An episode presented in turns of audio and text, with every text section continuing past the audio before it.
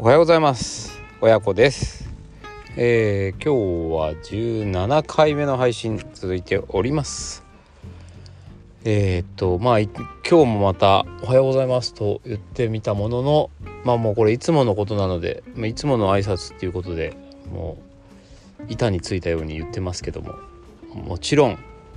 あ夜です。えー、っと今は19時半かな。夜のあのー、3連休の家族のお出かけから帰ってきて、まあ、やっと一人の時間ができたので車をね駐車場に返す時に、えー、撮ってます。そこまでして撮るかっていうねもう意地ですね。もう毎日やるって一回決めたのでこれできるかどこまでできるかをやってみたいというそういう意地で喋ってますけども。いやーいい休日だったんですよ。本当に。ちょっとねこの今日の話もねかなりえ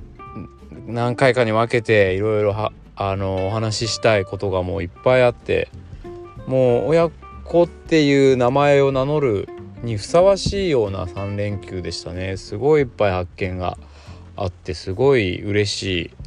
3連休だったのでその話をもう今すぐにでもしたいんですけど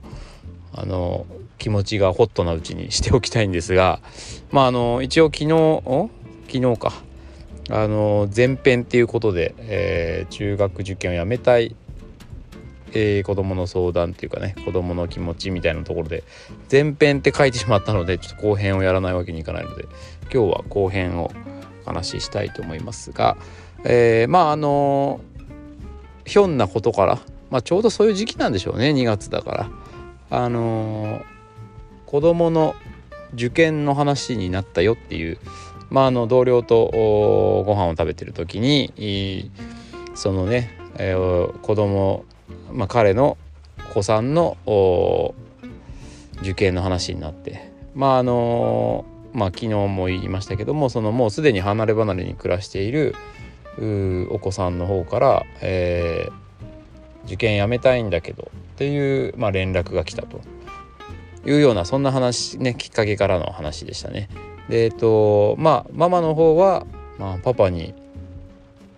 パパがいいって言うんだったらいいんじゃない？みたいななんかそんな雰囲気であの子供に言ってるらしくてまあそれも それもどうなのよって話をもねあの同僚としたんですけど、うんまあ、結局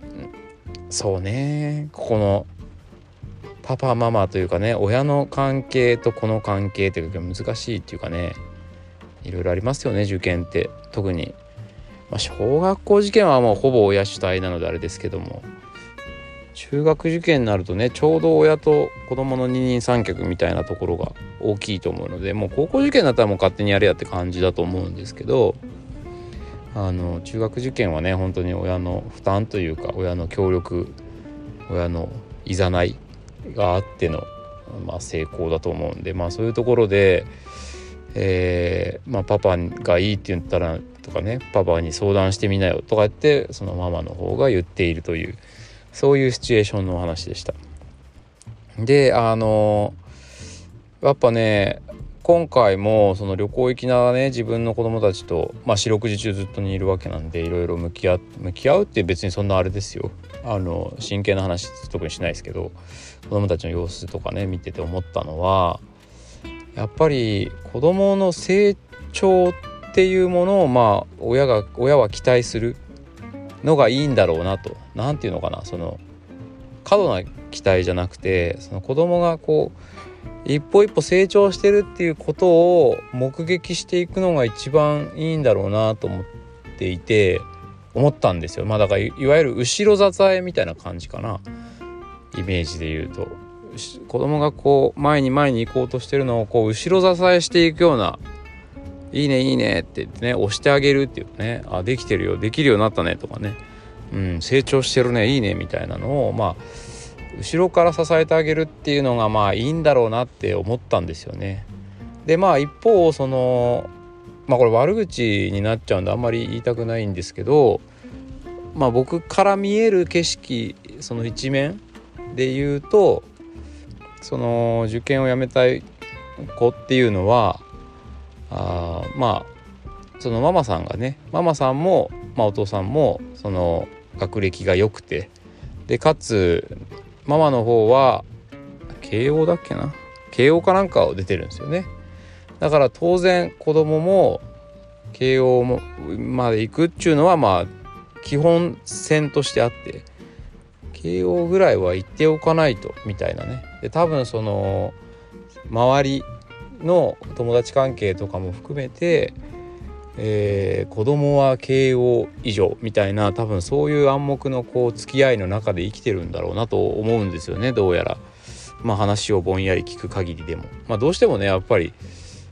学生時代の友人たちっていうのはね長い付き合いになりますからまあその子供ができたとかね結婚した子供ができたとかっていうことに関してもそういう学生時代の標準価値で、えー、話をしてしまうのでまあ仕方ないかなと思うんですけどまあそうなった時に、えー、子供に対してなんかこう逆算していくようなあまあだから子供の成長を逆算していくような感じでものを見てるんじゃないかなっていう気がしたんですね。だからここまでは来るとだからそれに対して今どうなのかで逆に言うとその到達点がきっとあって、まあ、学歴っていう到達点は一応あって、まあ、その先は、ね、何をイメージされてるかわからないんですけど学歴っていう到達点に対して今子供はこれが足りないこれが足りないっていうそういう感じで子供のことを見てるんだろうなと思うんですね。なのでまああんまりねあのいっぱい個人情報なんで言えないんですがあのまあ兄弟でお兄ちゃんもいてでなんかその時もまあすごく苦労したみたいでまあ確かにねシングルマザーでその受験2人をねあの2人の受験を中学受験を成功させるって相当な努力が必要だと思うんであのいい悪いとかじゃないんで本当にきついことだと思うんですけど。まあでもどうしてもやっぱりその最終到達点っていうかねそのこういうふうになるのよあなたたちはみたいなところから逆算して子供を見てしまうとうん何が足りない何が足りないっていうことを口走ってしまうんじゃないかなっていうようななんかそういう話。まああの友人のね話を聞いているとそういうふうな印象を受けました。うんまあ、なのでこれはねとっても、あのー、彼らにあの受験生にとっては受験する子どもたちにとっては結構辛い体験なんじゃないかなという、まあ、僕自身はねそんなに辛い受験をしてきてないので結構ねこう詰め込みでもうがっつり集中してその時だけピークを作るみたいななんかそういうタイプなんでうんあんまりなんかこう偉そうなこと言えないんですけどそうですねなんかその子供に対して多分その彼女のお子さんなんですごい優秀だと思うんですよね。うん、だから本当はそんなに別にもともとそんな設定をしなくてもねそういう、まあ、慶応大学とかに行っちゃうようなレベルのことはできるじゃないかと思うんですよ。やっぱりね周りの人を見ててもやっぱ頭のいい、えー、夫婦の子供は頭がいいあのー、その何て言うのかな受験が成功するとか、えー、成績がいいとか単純にそういう物差しだけじゃなくてうん、やっぱり賢いっていうかねそういうのをすごい感じるところはあるのでだから多分そんなあの子供のことをね目標設定から逆算して監視するように見ていなくてもきっと賢いんですよ。だからね本当にそういう苦しい状態に持っていかずに後ろ支えしてね「あいいね」って言ってなんかね「あ成績上がったのすごいね」とか言ってちょっとこう距離を置いてるふりしてね見守ってあげるっていう関係だったら多分子供たちも乗ってきてねで本来の実力を発揮でき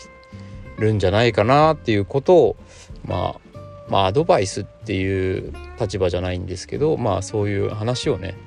えー、まあ、友人としたところなんですがまあそういうのんきな回答を多分母親は求めていないというね またこの辛い悲しい状況なのかなというようなことをまあその同僚とのランチの間で話をしたと。いうようなことがあったのでまあそういうお話をちょっとしてみました。まあ、今日も10分になっちゃいましたね。まあ、なのでまあこれはねあの自分の子供を見る時もそうなんですけどまあ子供はこういうふうになってほしいとかなっていなければならないとかっていうところから子供を逆算してみるっていうのはねやっぱりやめようと改めて思った次第です。子供の成長をね後ろから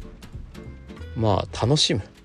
まあまあ楽しむはちょうどいいかもしれないな言葉遣いとしては子供も楽しいで大人もあなんかまた新しいことできるようになってるみたいなことを楽しんでいくというような親子関係が僕はいいなというのをまあ思ったその同僚の相談であり週末の3連休の出来事でしたちょっと明日からはガラリと自分の話に戻して、えー、3連休どれほどいい3連休だったのかお話ししていきたいと思います。今日も聞いていただきありがとうございました。明日もよろしくお願いします。明日もお楽しみに。